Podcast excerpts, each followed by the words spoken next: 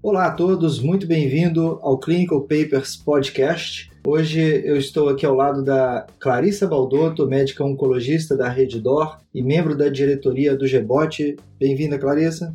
Olá, Luiz. Olá, todo mundo. Obrigada pelo convite. Muito bom. Eu sou Luiz Henrique Araújo, médico oncologista também, da DAS Oncologia do INCA e também membro do GBOT. É, hoje nós vamos discutir o estudo Caspian, um estudo que coloca o Durvalumab, um anticorpo anti-PDL1, a imunoterapia, é, no cenário do câncer de pulmão de pequenas células, juntamente com uma outra molécula que também já vinha sendo utilizada nesse cenário. Câncer de pulmão de pequenas células, ele não é o mais incidente, mas ele ainda corresponde aí a 15%, cerca de 15% dos casos de câncer de pulmão. É, ele é claramente associado ao tabagismo, mas o interessante é que por 30 anos ou mais a gente não mudou o tratamento nem uh, os resultados de tratamentos para essa doença. Então a gente sabe que especialmente na doença avançada, a sobrevida dos pacientes em 5 anos é menor que 5%. Né? É anedótico o paciente que sobrevive mais de 5 anos. E a quimioterapia baseada em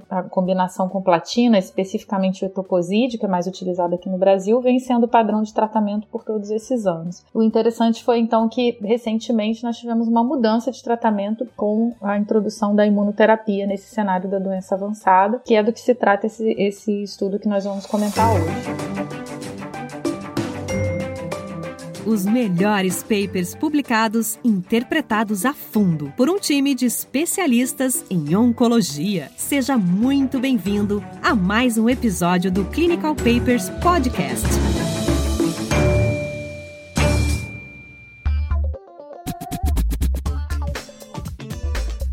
Pois bem, o Caspian já tem duas publicações de alto impacto, né? A primeira na Lancet em 2019 quando foi apresentado com 60% de maturidade dados de sobrevida global, e a segunda publicação na Lancet Oncology em 2021, na verdade online em dezembro de 2020, formalmente em 2021, é, já trazendo com 80% de maturidade dados atualizados de sobrevida global e com todos os braços. Né? Então, falando um pouco aqui do estudo, é um estudo com três braços, né? um braço que trazia o Durvalumab, que é o anti-PDL1, mais um doublet com platina mais etoposídeo. A platina mais etoposídeo era feita por até quatro ciclos nesse braço experimental, sendo que a platina poderia ser tanto a cisplatina quanto a carboplatina. O segundo braço experimental, além de Durvalumab, tinha o Tremelimumab, que é um anti-CTLA4. Então tinha a dupla imunoterapia mais a platina e toposídio. E o terceiro braço, que é o braço controle, era o braço só de platina e toposídio, que poderia ser feito por até seis ciclos. A randomização era feita um para um, estratificação pelo tipo de platina utilizado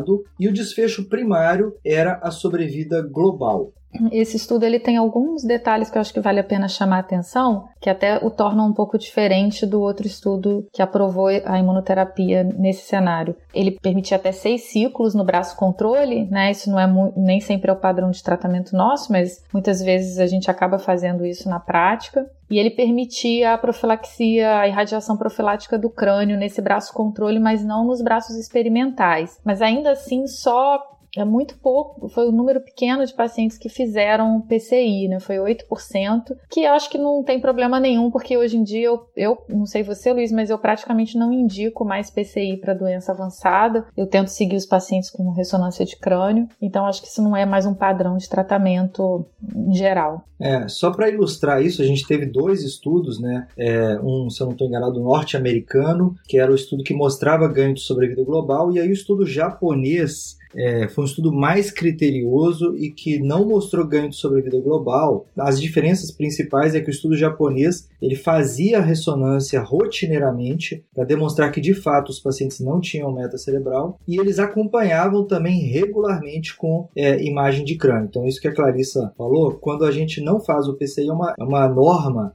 que a gente procure acompanhar o sistema nervoso central para pegar essa possível progressão a tempo de, de tratar. Né? É outro assunto, mas assim, Até o tratamento acabou mudando um pouco da radioterapia, que eu acho que no passado bem próximo, a gente fazia é, whole brain de todo mundo. É, agora tem o protocolo FIRE, tem outros protocolos que a gente consegue pegar essa recidiva sistema nervoso central e fazer até radiocirurgia, né? Se é. você também tem visto isso. Tem, é, tem cada vez mais feito isso, né? Nos pacientes que têm doença é, única ou poucas lesões, a gente tem conseguido fazer isso principalmente. Esse estudo, o CASPIAN, ele permitia pacientes com metástase cerebral controlada, 10% dos pacientes em cada braço eles tinham já metástase cerebral ao diagnóstico. É, e é importante, como o objetivo principal de sobrevida global ficou bem equilibrado, mais ou menos 40% dos pacientes em cada braço recebeu tratamento subsequente, que também fala muito da realidade, né? Muitos desses pacientes, eles não conseguem uma segunda linha de tratamento, né, Luiz? Eles, quando progridem, às vezes já não tem performance para uma segunda linha de tratamento.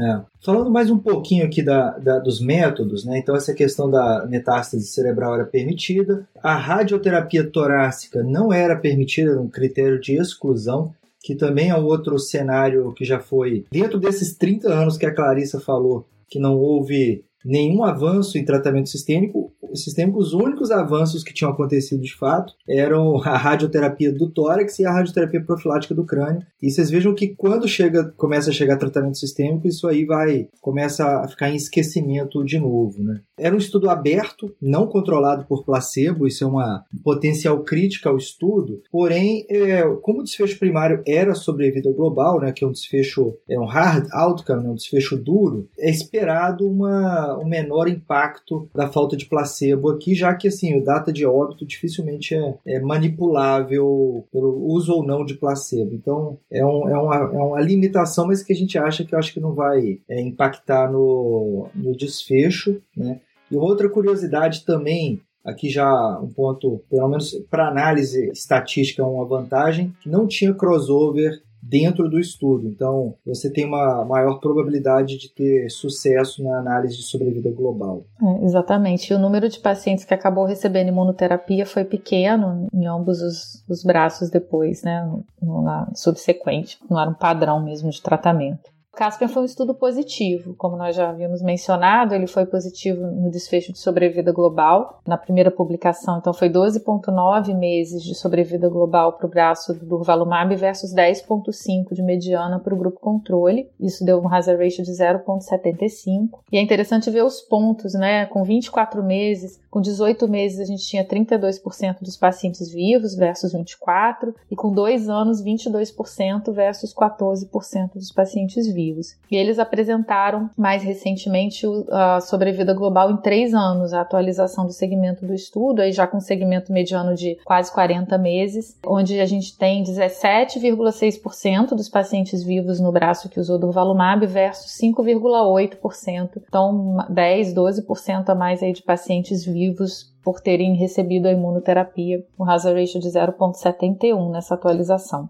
É, é interessante que na, na, primeira publicação, que ainda era uma análise, era, era a primeira análise interina, né, o comitê independente avaliou os dados e, e recomendou né, a abertura da apresentação dos dados, né, porque havia esse benefício já inquestionável, né, já corrigido por toda é, a significância pela análise precoce, né, toda análise interina tem que ter uma correção estatística, e isso tinha sido realizado. Por outro lado, nessa primeira análise interina, os dados do braço experimental B, que trazia tremelimumab, eram negativos, né, e esse braço foi mantido, o segmento dos dados, né, e ele se confirmou negativo também na segunda análise. Então, Durva mais Treme mais EP comparando com o braço de quimioterapia, teve um hazard ratio na publicação atualizada de 0,82, o que não foi considerado estatisticamente significativo, né? O intervalo de confiança cruzou ali a unidade, o P foi de 0,045, mas que foi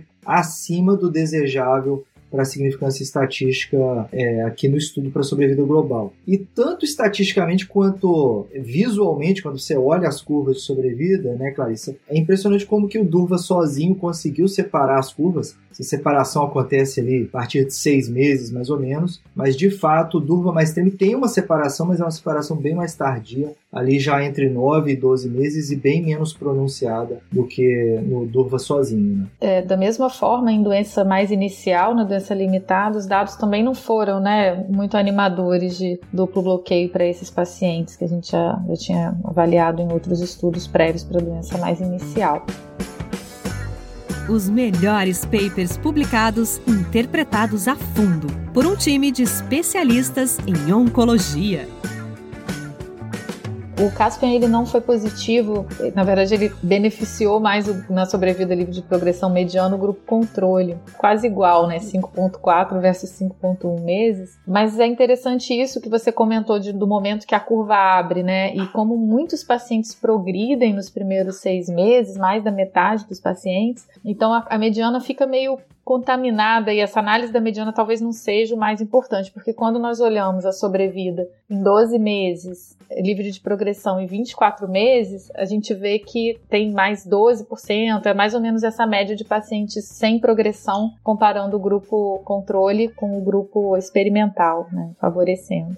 Então a curva abre depois. A gente sabe que a quimioterapia, em geral, os pacientes no início vão muito bem. E esse mesmo comportamento a gente observa na taxa de resposta. Não existe uma diferença muito importante de taxa de resposta entre os dois grupos. Né?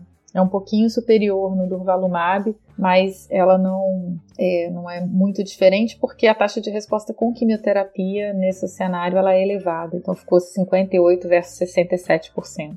É, isso se traduz no que a gente observa tratando os pacientes na clínica, né? que é, é, na era de platina toposídeo já era um tratamento bastante mágico ali durante os primeiros seis meses. Né? Sempre foi. É, então a taxa de resposta com a imuno não vai ser tão diferente aqui, embora tenha tido algum aumento, né? Publicação inicial de 58 para 68 e na atualizada acho que você citou aí. Né? Não foi nada muito é, robusto porque já é alta, né, para quimioterapia, mas existe sim uma. É, agora o que existe é o prolongamento da resposta. Então assim, não tem muito como você saber quando você faz a quimio mais imuno se o paciente está respondendo a químio ou a imuno, se de fato existe algum benefício somatório ou aditivo ali do uso dos dois. E a, e a, curva de duração de resposta também não muda muito a mediana, mas de fato muda a cauda da curva. Então, é, em um ano, por exemplo, você tem 23 pacientes com resposta durável versus só 6%. Então, praticamente você quadruplica isso é, nos dados da primeira publicação.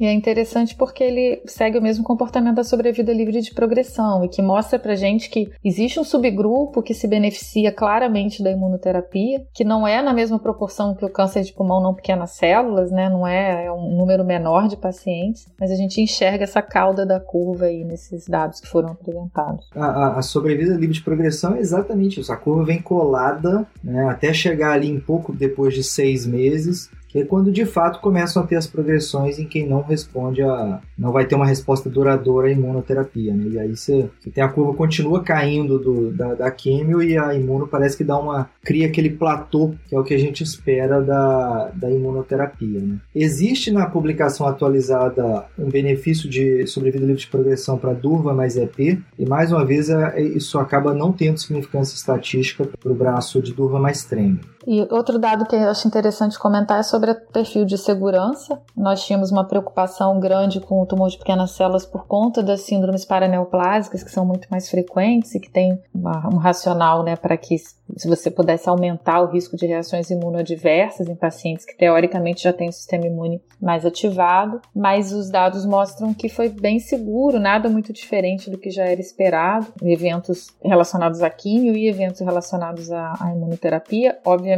que os eventos imunomediados foram mais comuns no grupo que usou durvalumab, foi 20% versus 2%, mas com mortalidade baixa, o número de eventos que, le que levaram à morte baixos e de descontinuação também, só 10% dos eventos levando à descontinuação. É interessante nesse perfil de toxicidade o quanto tóxico já é a carbo e a. Então, assim, é, eventos de qualquer grau estão ali na ordem de 98% e 99%, já, já no basal ali, é, independente do braço que você estiver utilizando. Né? Eventos grau 3 e grau 4 estão na ordem de 60%, sem diferença significativa. Então, a toxicidade também a gente parte de uma eficácia muito alta da quimio e de uma toxicidade esperada também bastante alta. E acaba que os principais eventos adversos do estudo são os que a gente espera da quimioterapia no dia a dia. E aí vem eventos hematológicos, neutropenia, anemia, náusea, alopécia, que é algo é, esperado do, do etoposídeo, né? constipação, trombocitopenia, fadiga, então é tudo evento é, de quimioterapia. Os imunorrelacionados, como a Clarissa falou, acabaram sendo uma, uma frequência é, relativamente baixa e, e, bem manejáveis, a maioria grau 1 e grau 2. Né? Que acaba a gente vendo na prática mesmo, né? Não tem uma diferença muito grande do que a gente faz com as outras doenças que utilizam imunoterapia. Nós comentamos tanto de que tem um grupo que se beneficia e que a gente não identifica, e uma das análises que foram feitas foi o PDL1, porque é um biomarcador que mede pelo menos a magnitude do benefício no câncer de pulmão não pequenas células. E o que acontece no câncer de pulmão pequenas células é que a porcentagem de pacientes com PDL1 negativo é muito alta, tanto quando eles testaram no, microambiente imunológico quanto na célula tumoral. Na célula tumoral, 80% de PDL1 negativo. Então, não teve correlação e muito provavelmente, além de possivelmente não ter correlação, mas com esse número de pacientes com PDL1 negativo, né, a gente entende que ele não é de forma alguma um bom biomarcador para essa histologia. Pequenas células a gente sempre considerou um tumor frio. Né? Apesar de ele ser um tumor super de alta carga mutacional, a maioria dessas mutações, primeiro, não são drivers, né? são um monte de mutações ricas em é, genes supressores tumorais, então, portanto, não, não criam um alvo terapêutico. Mas, além disso, esse monte de mutações, é quase nenhuma funciona como neoantígeno. Né? A gente acaba é, não tendo uma carga de neoantígenos alta e isso acaba não ativando o sistema imune, prova disso é que o PDL1 é quase sempre negativo. Então, assim, a frequência do benefício já não é tão alta, mas, além disso, falta um biomarcador para tentar entender quem são esses pacientes. Essa é uma crítica super relevante, porque a gente acaba tratando 10 pacientes, talvez para beneficiar dois pacientes, no máximo três. Né? Sim, e é um, um tumor que realmente é difícil também ter novos estudos e a busca de biomarcadores para imunoterapia, a gente dificilmente a gente vai encontrar em um cenário de médio prazo alguma coisa que ajude a gente a selecionar. Clinical Papers Podcast. A medicina que você faz hoje pode não ser a de amanhã. Mantenha-se atualizado com o Clinical Papers Podcast. O último ponto que eu acho que eu gostaria de a gente mencionar são as metástases cerebrais. Eles acabaram analisando também os pacientes que tinham metástase cerebral, né, era um número bem menor, mas o, a curva mostra que houve benefício também para essa população. Mesmo os pacientes que incluídos com um diagnóstico prévio de metástase cerebral, eles tiveram benefício com a adição do durvalumab. Muito bem. Trazendo isso aí para a prática nossa, né? Na verdade, o CASP é um segundo estudo que chega para colocar a imunoterapia em câncer de pulmão de pequenas células. A gente já tinha o Empower 133, que é um desenho relativamente parecido de químio mais atezolizumab versus quimioterapia. Mas tem algumas diferenças. Então hoje a gente tem atezo e durva disponíveis para uso clínico nesse cenário em combinação com a quimioterapia. Vale a pena citar aqui que o estudo Checkmate 451, que era uma tentativa de colocar nivo mais IP como manutenção após a quimioterapia, foi um estudo negativo publicado ah, no JCO em 2021. Então, de fato, as possibilidades de tratamento que a gente tem são com anti-PDL1 isolado associado à quimioterapia logo é, de início, logo no início do tratamento.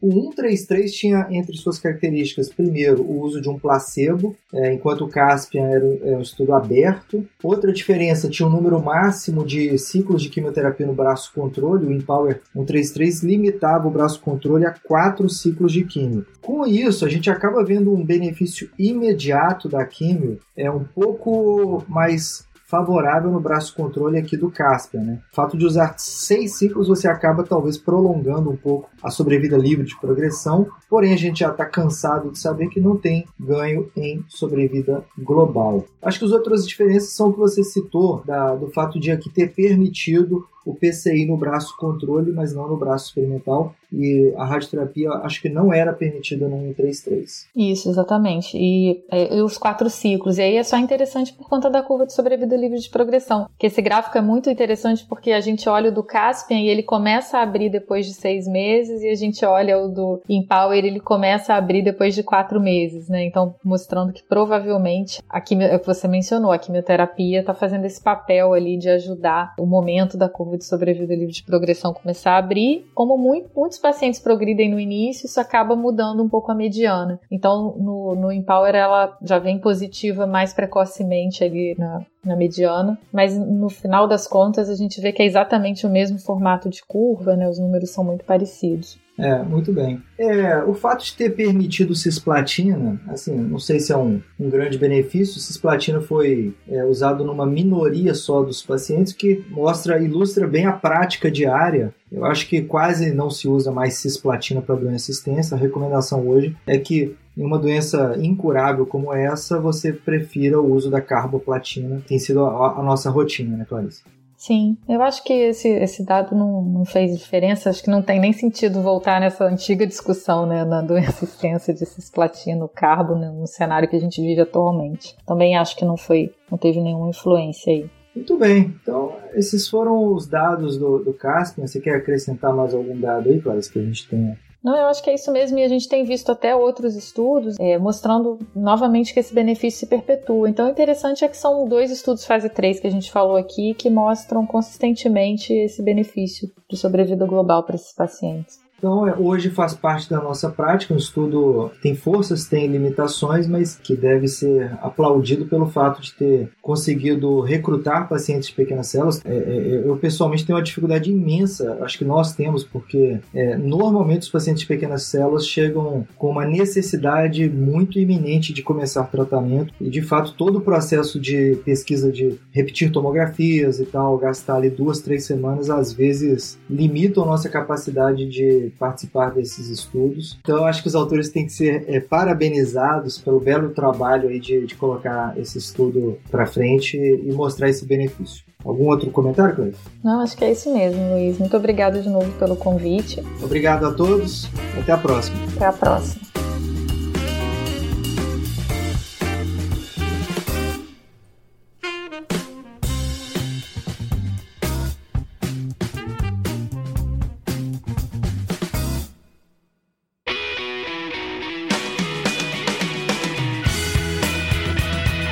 Você ouviu Clinical Papers Podcast. A medicina que você faz hoje pode não ser a de amanhã. Mantenha-se atualizado com o Clinical Papers Podcast.